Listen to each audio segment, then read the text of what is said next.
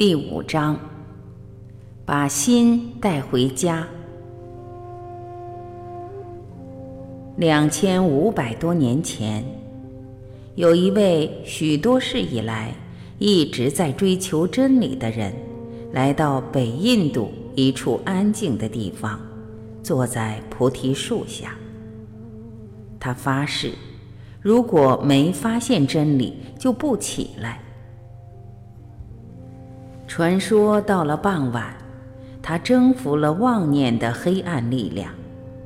第二天清晨，在金星划破天空时，他长久以来的坚韧修行和圆满禅定，终于成就了人类存在的最终目标——正悟。在那神圣的时刻，大地震动，好像乐得醉醺醺。经典上说，任何地方都没有人动怒、生病或忧伤，没有人做坏事，没有人傲慢，世界变得十分宁静，犹如已达到圆满的境界。这个人被尊称为佛陀。以下。是越南籍大师一行禅师对佛陀正悟的美丽描述。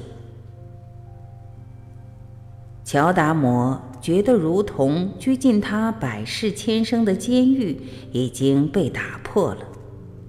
愚痴一直是监狱的看守人，由于愚痴，他的心被蒙蔽了。就好像月亮星辰被乌云遮住一般，心受到无尽的妄想波浪蒙蔽，错将现实世界分为主和客、自和他、存在和不存在、生和死。由这些分别，并进一步升起邪见、感觉、贪欲、执取和生存变化的牢狱。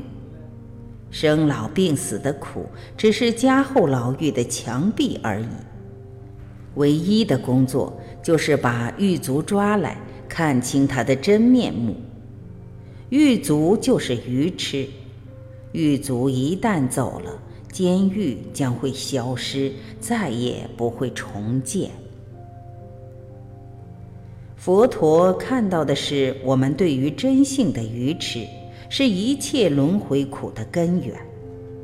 愚痴本身的根源，则是心易于散乱的习气。结束了心的散乱，可将结束轮回。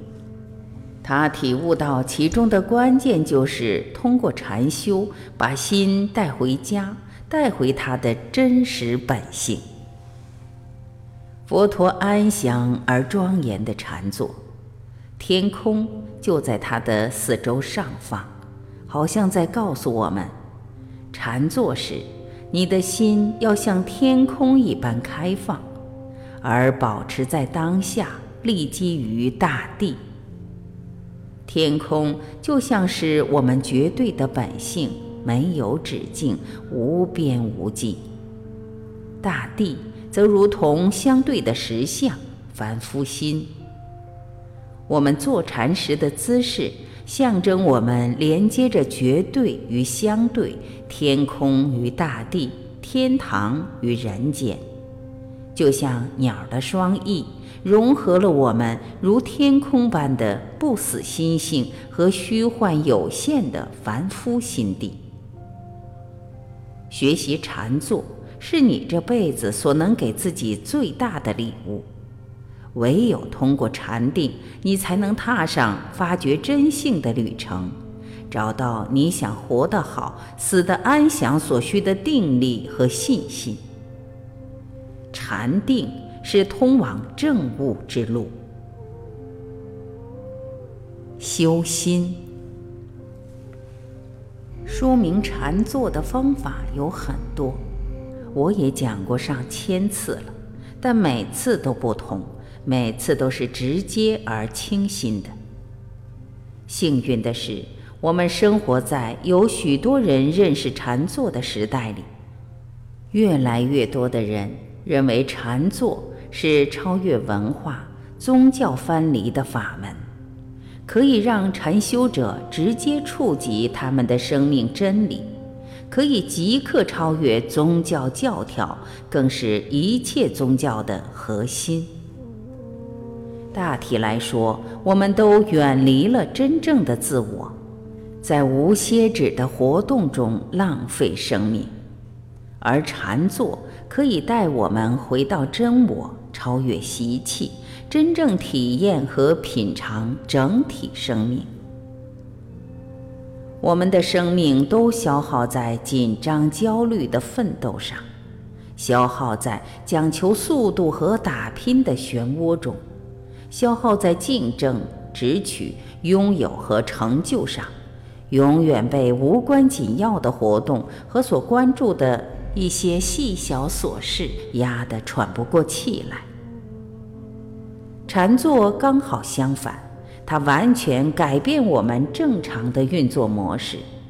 因为禅坐是无牵无挂的境界，没有竞争，没有想要去拥有或直取的欲望，没有紧张焦虑的奋斗，没有成就的渴望。它是一种没有野心的境界，既不接受也不拒绝。既不希望也不害怕，在这种境界中，我们可以慢慢的将束缚我们的情绪和概念释放到自然单纯的虚空中。佛教禅师知道心多么有弹性和可塑性，如果我们训练它，什么事都办得到。事实上。我们早已被轮回训练有素，我们被训练去嫉妒、执取、焦虑、忧伤、绝望和贪婪，被训练的，一旦面对刺激就暴跳如雷。其实，我们已经被训练到非常严重的地步，不必努力去激发这些负面的情绪，就会自动升起。因此。一切都是训练和习气的问题。如果我们对自己诚实，就会清楚，把心投入混淆的状况中，很容易成为迷惑阴郁的专家，耽于沉溺，不自觉而坚定地屈服于他的支配。在禅坐中，让心致力于解脱妄想，我们将发现。只要有耐心、纪律和正确的训练，时间一久，心会自动解开自己的结，并认识本有的喜悦和清明。训练心绝对不是强行把心压制下来或加以洗脑，首先要直接而具体的看清楚心的运作方式。你可以从灵修的教法或个人的禅坐经验里得到这种知识，然后开始驯服你的心，并娴熟地磨练它，让它变得越来越柔软。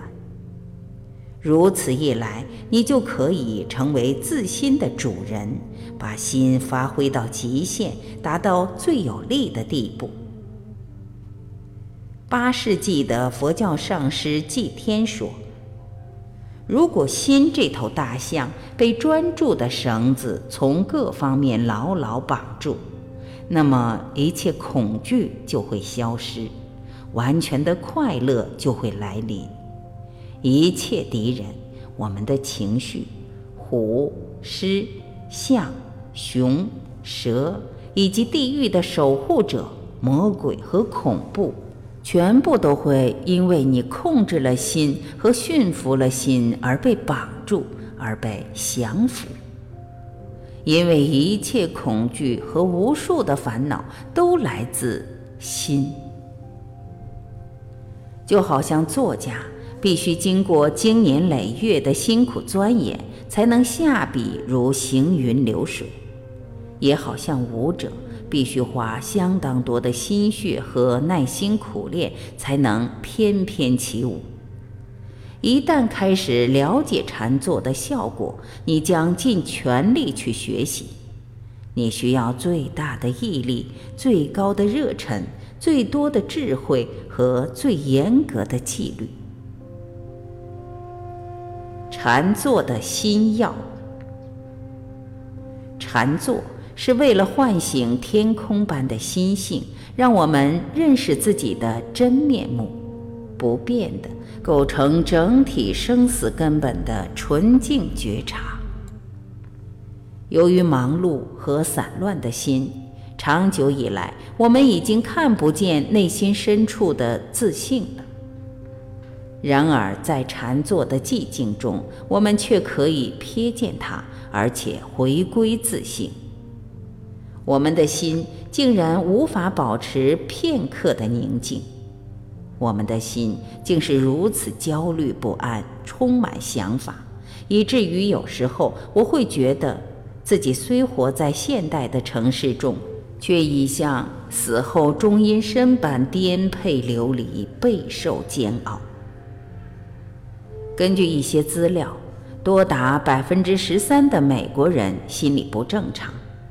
想想我们的生活方式，这个数字说明了什么？我们被分割成许多不同的部分，不知道自己到底是谁。不知道应该认同或相信自己的哪一部分。这么多矛盾的声音、指挥和感觉争相控制我们的内心，让我们觉得自己散至各处，没有留在家里。而禅坐就是要把心带回家。在佛陀的教法里，有三件事情大大区分了你的禅坐。仅仅带来暂时的放松、安详和喜乐，或是成为你和他人证悟的重大原因。这三件事情，我们称之为初善、中善、后善。初善来自觉察到，我们和一切众生基本上都有佛性。为了体悟佛性，必须破除愚痴。最后则灭苦，因此每次开始禅修之前，我们都要以这种觉醒为动机，如同过去一切诸佛祈祷文的精神，发愿将我们的修行和生命致力奉献于一切众生的正悟，以此修行的力量和真理。愿一切众生具足乐及乐因，愿一切众生永离苦和苦因，愿一切众生永不离无苦之大乐，愿一切众生免于执着与厌恶，安住平等不二心。中善是指进入修行核心的心态。它是由体悟心性启发出来的，从这种心态产生不执着的态度，不受任何概念的拘束，察觉万事万物本质上是空的、虚幻的，如梦一般。后善是指禅修结束时，回向一切功德，并真诚发愿。愿修行获得的一切功德回向给一切众生，皆得正悟。愿它如同一滴水，献给诸佛，孜孜不倦，解脱一切众生的事业大海。功德是从你的修行中产生出来的正面力量和利益，安详和喜乐。你回向这种功德给众生长远究竟的利益，愿他们证悟。在更高的层次上，你回向功德，祈求世界和平，祈求每个人都能完全免于匮乏和疾病，都能惊艳到整体的幸福和永恒的喜乐。然后，因为体悟到一切是虚幻如梦的，你也关照到。在最深刻的意义上，正在回向功德的你，你所回向功德的对象，甚至回向功德这件事，其实都是本自空而虚幻的。在教法中说，这是结束禅修的方式，以确保任何修行的纯净力不会泄露或渗出，确保你的修行功德绝不浪费。这三个神圣的原则，善巧的动机，确保修行成功的不执着的态度和密封修行时的回向，能够让你的禅修既具启发性又有力。伟大的西藏上师龙钦巴赞叹他们是真修行的心、眼和生命力。纽舒堪布说：“成就完全的正悟，有了这些就够了，但少了这些就不完全。”专注的休息，禅定可以把心带回家，但首先要修习专注。从前有一位老妇人来到佛陀面前，请问禅坐的方法。佛陀告诉她，在从井里汲水的时候，手的每一个动作都要了了分明。如果做到这一点，他很快就会发现自己处在清醒和旷达的宁静中，那就是禅定。专注的休息，就是要把散乱心带回家，借此可以把生命的不同层面集中起来，这称为安住。这是佛教徒禅定道上的第一个修持，也就是止。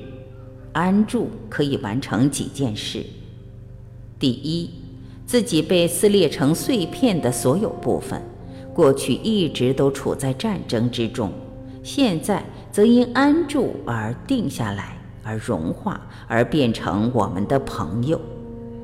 在那种安定之中，我们开始更了解自己，有时候甚至还瞥见自信的光芒。第二，专注的休息可以舒缓我们多生多世以来累积的负面心态、侵略性、痛苦和挫折感。这时候不要压抑或沉入情绪之中，重要的是尽可能以开放旷达的宽容来观察情绪、念头和一切升起的东西。第三，因为你维持开放和专注，并利用我将在后面说明的一种方法，越来越集中你的心，你的负面心态将慢慢舒缓。你开始觉得全身通畅，或如同法国人所说的“通体舒畅”，因而产生深刻的舒坦和解放之祸。我把这种修行看成是最有效的心理治疗和自我疗愈方式。第四，这种修行揭开并显露出你根本的善心。因为它消除了你心中的仇恨或伤害，唯有消除内在的伤害，我们才能真正成为一个对他人有用的人。借着这种修行，慢慢去除我们的不仁慈和伤害，使自信中的基本善心和仁慈心散发出来，成为一个温暖的环境，让真性得以绽放。你现在会知道为何我说禅坐是真正祥和的修行，它是真正非侵略性、非暴力的修行，是最真实、最重要的武装解除。自然的大祥和。在教禅坐时，我常在开头就说：“把你的心带回家。”然后放下，放松。整个禅坐过程可以简化成这三个重点：把你的心带回家，放下，放松。每个重点都包含着许多层面的意义。把你的心带回家，意思是通过专注的休息，把心带进安住的境界，其深意。是把你的心转向内在，安息在心性之中，这本身就是最高的禅定。放下就是把心从执着的牢狱中解放出来，因为你认识到一切痛苦、恐惧和挫折都来自执着心的贪欲。在比较深的层次里，由于你越来越了解心性而产生的体悟和信心，可以启发深广而自然的宽容心，让你解脱心里的一切执着。让心自在无碍，在禅定的启发中融化。最后，所谓放松，就是心要宽广，放松心情。更深入一点来说，放松你自己，进入真正的心性，也就是本觉之中。这种唤起的过程，藏文的意思是在本觉上放松。这就好像把一撮沙倒在平面上，每一粒沙都自动安顿下来。这就是你在真性中放松的方式，让一切思想和情绪自然的平息，融入心性的状态中。当我禅坐的时候，纽书堪布的这首诗常常带给我很多灵感。在自然的大祥和中休息吧，这颗筋疲力尽的心，被业力和妄念打击得束手无策，如同在惊涛骇浪的无情愤怒中，在轮回的无边人海中，在自然的大祥和中休息吧。最重要的是要放松，尽可能保持自然和旷达，静静地从你习惯性的焦虑自我中溜出，放下一切执着，放松地进入你的真性里，把你平常的情绪的被思想驾驭的自我想象成太阳底下的冰块或牛油。如果你感到僵硬寒冷，就让这种侵略在禅定的阳光下融化，让安详对你产生作用，以便将你的散乱心集中到安住的专注中，并唤醒内在的觉察和清晰关照的洞见。你将发现一切的负面心态全缴械了，你的侵略性溶解了，迷惑慢慢蒸发了。如薄雾融进你那广阔无暇、绝对自信的天空中，静静坐着，躯干挺直不动，禁语，心情平静，让一切思想和情绪来了又走，什么都不要执着。这种境界感觉起来像什么呢？敦珠仁波切经常说。就像一个人在野外做了一整天的苦工，回到家一屁股坐到火炉前心爱的椅子里。他已经工作了一整天，知道自己做完了想做的事，没有什么要担忧的，也没有什么尚未完成，可以放下一切牵挂，满足而自在。因此，当你禅坐时，重要的是创造正确的内心环境，一切挣扎和奋斗都来自狭窄的心境，所以创造正确的环境有助于你达到真正的禅定。当幽默和旷达呈现时，禅定不费吹灰之力就升起了。禅坐时。我有时并不使用任何特定的方法，只是让心安定下来。尤其在受到启发时，我发现很快就能够把心带回家和放松。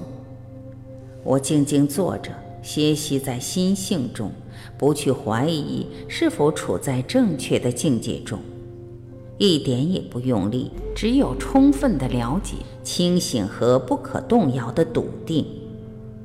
当我在心性之中，凡夫心就消失了，没有必要去维系或肯定自己的存在。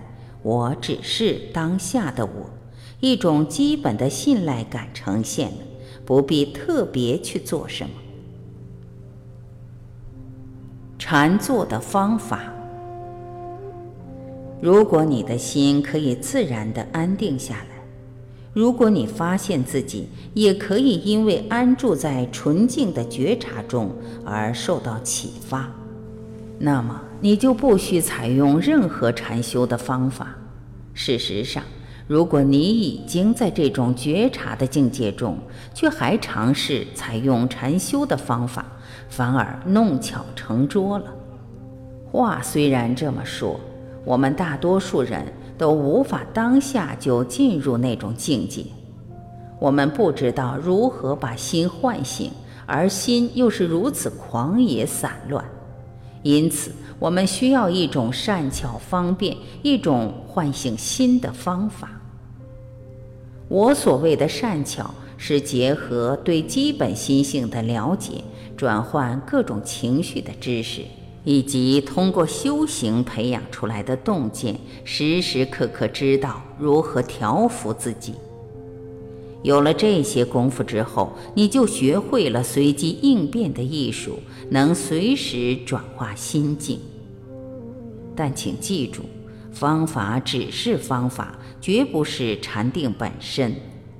当你娴熟地练习禅修之后，能达到那种全然当下的纯净圆满的境界，那才是真正的禅定。西藏有一句很有启示性的话：“禅坐什么都不是，只是熟悉而已。”换句话说，禅坐不过是熟悉禅定的修行。有句话说得好：“禅定不是苦求，而是自然融入。”当你持续练习某一种方法之后，禅定就慢慢升起。禅定不是做出来的，而是当我们练习到完美无缺时自发产生的。但为了让禅定发生，还是要创造宁静而祥和的环境。在我们的心能够得自在之前，首先要把心的环境安静下来。平常心就像蜡烛的火焰般，受到思想和情绪的强风扰动，摇曳闪烁，经常改变。只有当我们把火焰四周的空气安定下来之后，火焰才能烧得稳。同理，只有把纷乱的思想和情绪安定下来之后，我们才能瞥见心性，并安住于心性。另一方面，一旦我们在禅坐之中获得稳定，任何喧闹和骚扰的影响将大为减少。西方人似乎很着迷所谓的禅坐技巧，现代世界毕竟沉迷在机械作用和机器之中，对纯实用的事物容易上瘾。但是，禅坐最重要的特色不在技巧。而在精神，我们或许可以称姿势是一种纯熟、有灵感、创造性的禅修方式。